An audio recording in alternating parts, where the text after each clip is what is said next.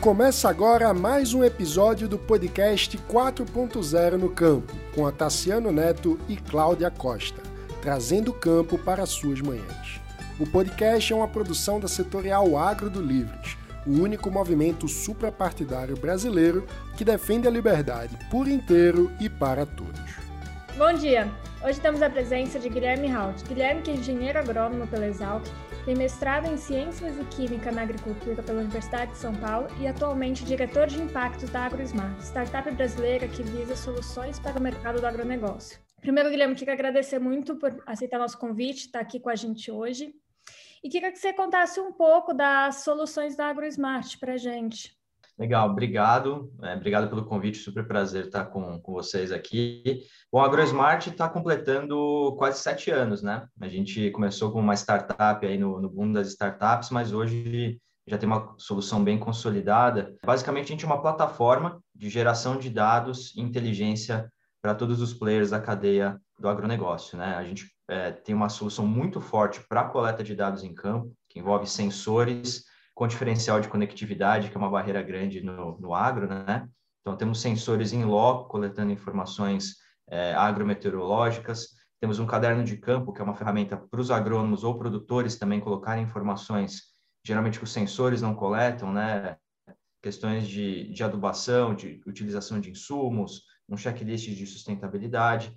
Temos as imagens de satélite, integrações com bases de dados públicas, enfim, um grande, uma grande base de dados que a gente reúne e tem um time muito forte de especialistas em ciências de dados que vão transformar isso em recomendações práticas, primeiro para o agricultor diretamente, e aí a gente atende diretamente médios a grandes produtores, né, grandes grupos agrícolas, produtores médios aí brasileiros com recomendações que vão desde o manejo da irrigação, onde a gente consegue economizar mais de 70% é, de água aí nesses casos, previsão do tempo, alguns algoritmos de previsão para algumas doenças, alertas meteorológicos, enfim, uma série de coisas aí para o dia a dia da produção. Mas nos últimos quatro anos a gente tem atuado muito na cadeia de produção de alimentos e bebidas, né? E aí que a gente chega no pequeno produtor é, e para a indústria a gente tem oferecido soluções mais voltadas para rastreabilidade, inteligência na, na cadeia. É, quanto mais a gente cresce, mais as opções aí dentro do, do que a gente pode fazer aumentam, né? O próprio setor das agtechs tem algumas tendo para o lado do fintech, o lado da sustentabilidade, porque na verdade tem tudo a ver com essa geração de dados e maior transparência no campo. Mas para tentar resumir, é mais ou menos isso que, que a AgroSmart faz. Guilherme, é, se você pudesse assim, detalhar, assim, para quem não está acostumado né, no dia a dia no campo, antigamente a pessoa, o produtor, é, fazia uma análise de solo, por exemplo, e fazia uma fazenda toda, uma propriedade ou duas, e tomava decisão. Você pode falar um pouquinho assim, como que essas tecnologias digitais é, impactam na prática assim, a vida do produtor? O que que que está mudando a, a, jornada dele de produzir alimentos? Não, acho que é excelente, excelente pergunta, né? Porque isso também fica um pouco distante. A gente fala tecnologias dentro de um, um guarda-chuva genérico, né? Mas para exemplificar um pouco, né? É, produtores, em geral, precisam estar no campo para estar tá vendo o que está acontecendo, né? Sabendo se a, se a lavoura está se desenvolvendo bem, se tem alguma praga ou doença, mas o nosso contexto brasileiro, onde a gente tem grandes áreas produtivas, né, ou, ou um grande número de, de propriedades, esse trabalho fica difícil no dia a dia. Então, as tecnologias vêm, primeiro, para ajudar numa coleta de dados mais ágil, então, sensores ou satélite ou um drone vai te ajudar a percorrer áreas, coletar dados com maior agilidade, numa maior frequência do que se coleta normalmente com uma visita é, manual, presencial, digamos. Então, isso já aumenta a sua diversidade de observações. E a gente tem hoje ferramentas, algoritmos, ciência de dados aí que a gente fala, uma, essas palavrinhas mágicas, mas que te ajudam a acelerar a tomada de decisão. Então, eu combinando um dado de um sensor, por exemplo, que está ali no campo medindo a umidade do solo, e eu sabendo a necessidade da cultura, eu gero uma recomendação de irrigação. Né? Que antes o produtor ou teria que ver no olho, ou no bico da bota que a gente fala, ou não tem tensiômetro manual. Hoje ele, ali do escritório, vai conseguir saber a distância o que está acontecendo. Da mesma forma, quando a gente fala de é, agricultura de precisão, é um pouco isso também, conseguir diferenciar áreas de acordo com o seu perfil particular, seja coletando dado de uma amostra de solo, mas depois eu subindo isso para uma máquina e a máquina vai aplicar a quantidade é, adequada de fertilizante ou de outro insumo somente onde eu preciso, né? Isso traz um impacto gigantesco em eficiência produtiva, em redução de custo, principalmente, né? Dentro da propriedade. Então, é claro que os impactos vão variar dependendo do, do tamanho da propriedade, do, do aporte de tecnologia, mas em resumo é isso: trazer mais agilidade, mais transparência e facilitar o trabalho do dia a dia. Bom, hoje em dia a gente tem praticamente 10% dos produtores com quase 90% do valor bruto de produção agropecuária. Você acredita que as tecnologias digitais elas podem incluir mais o, pro, o produtor produzindo riqueza no campo? Não, com certeza. A gente está gravando em agosto esse podcast, não sei se tem alguém ouvindo aí no, no futuro distante, mas a gente teve o Dia Mundial da Agricultura Familiar, né, no, no final do mês passado. E a gente sempre vê esses numerozinhos, né? Acho que, de fato, em termos de valor da produção, a gente tem essa relação, 10% é, gerando esse, esse volume, esse valor de produção, mas em número de estabelecimentos no Brasil é quase que o inverso, né? A gente tem ali é, 80% do número de estabelecimentos na mão da agricultura familiar, é, e a relação diária é o, é o, oposto disso. Então, às vezes a gente fala esses números e, e parece que não tem importância a agricultura familiar, mas é muito é, é o contrário, na verdade, né? São muitas famílias é, com seu valor de produção e que dependendo da renda dessa atividade. Acho que aí que é a grande a grande chave. E de fato a gente tem muitos estudos mostrando que existe um, um gap digital para as pequenas propriedades, né? E esse é um, é um fator de preocupação que agora nos últimos anos a gente vê é, começando a ser discutido, começando a ser colocado em políticas públicas, né? É, o último plano safra aí começou a incluir também nas linhas de financiamento soluções de agricultura digital, né, para o pequeno produtor, mas nada adianta a gente é, falar de transformação digital se não tiver inclusão digital mínima no campo. E aí isso envolve desde infraestrutura, de não chegar internet na, na propriedade, isso é um, é um problema gigantesco aqui no, no Brasil, que tem muitas iniciativas tentando acelerar a resolução desse problema, mas de fato é um problema. É, e não adianta nada ter internet se a gente não consegue fazer o produtor se adaptar ou usar soluções. Né? E na nossa experiência aqui é, no trabalho com, com pequenos produtores, eu diria que 50% é a tecnologia que a gente leva, mas os outros 50% é o fator social, que é ensinar o produtor realmente a se adaptar àquela tecnologia, é, dar confiança para ele para usar a tecnologia, porque muitas vezes para um pequeno é um impacto muito grande, né, que a tecnologia traz é, nessa transformação do dia a dia. Né? Então tem que ter essa construção de confiança, tem que ter essa mudança de mindset mesmo do produtor.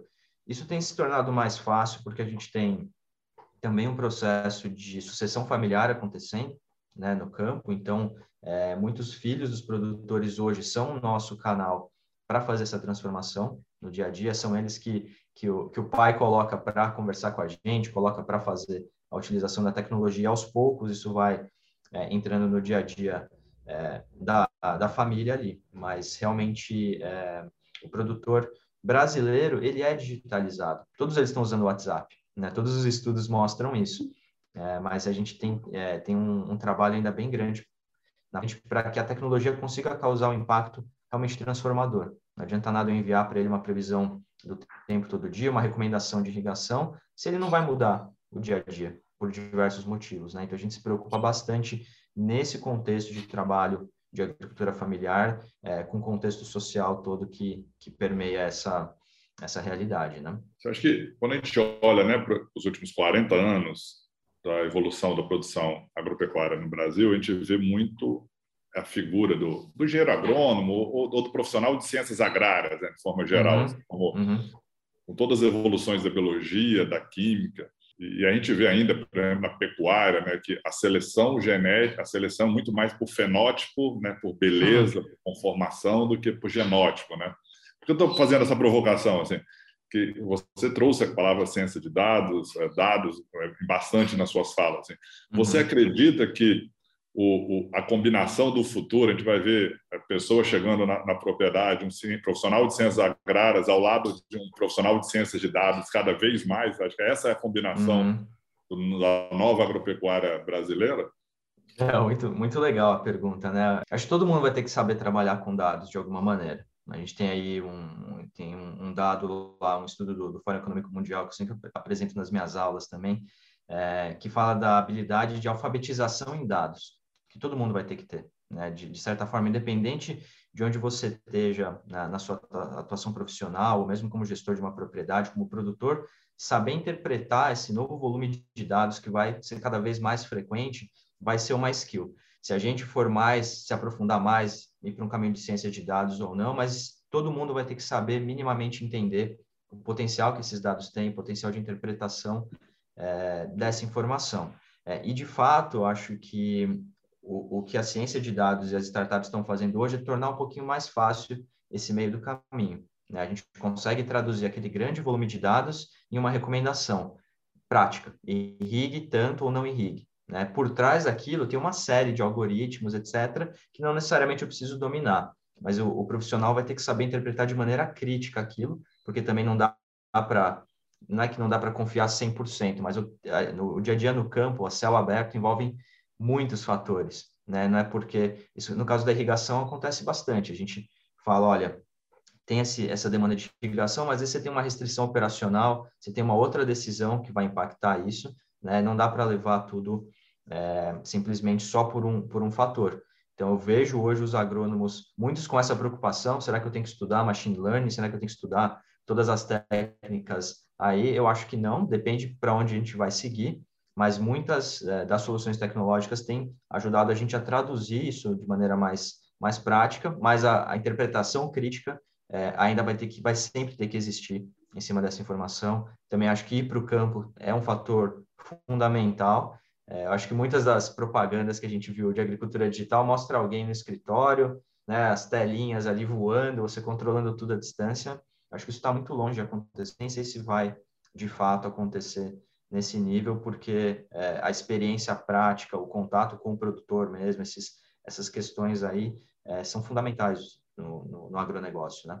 Bom, pra, e para terminar, né, o Otaciano que fala que conversa boa termina rápido, né, Otaciano?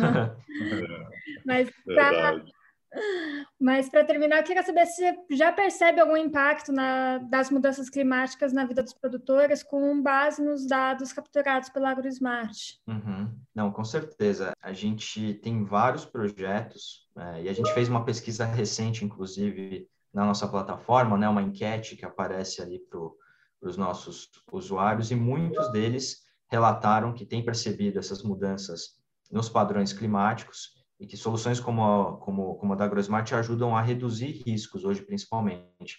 Acho não é uma questão de aumentar a produtividade, etc., é mitigar riscos, né? riscos de, de perda da produção, né? melhorar o trabalho num cenário já de, de mudanças climáticas, que é o conceito de adaptação que a gente fala. É fato que o clima é, está se alterando, os padrões estão se alterando, como é que a gente vai se adaptar a esse novo contexto?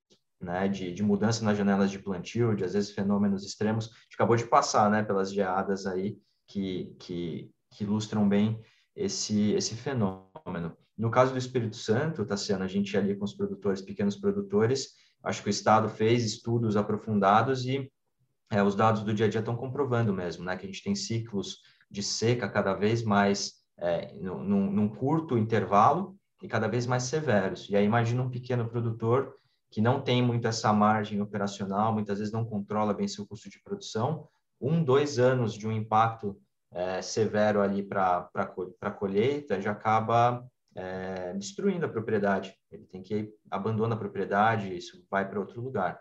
Então, sim, temos visto isso em diferentes é, graus de impacto, dependendo do tamanho da propriedade, mas todo mundo tem buscado ferramentas para se adaptar melhor a esse, a esse contexto. Legal, Guilherme. Muito obrigado viu, sua gentileza.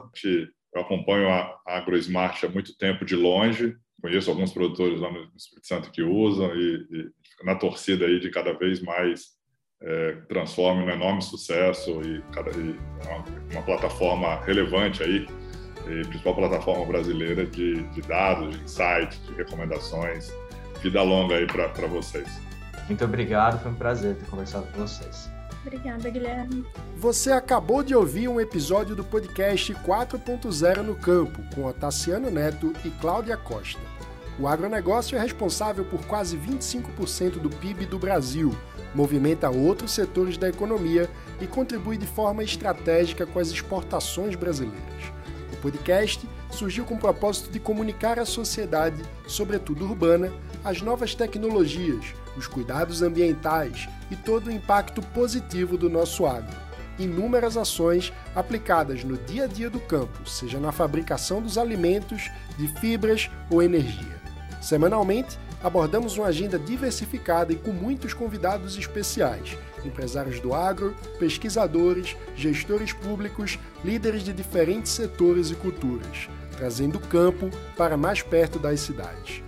O podcast é produzido pela Setorial Agro do Livres, movimento suprapartidário em defesa do liberalismo.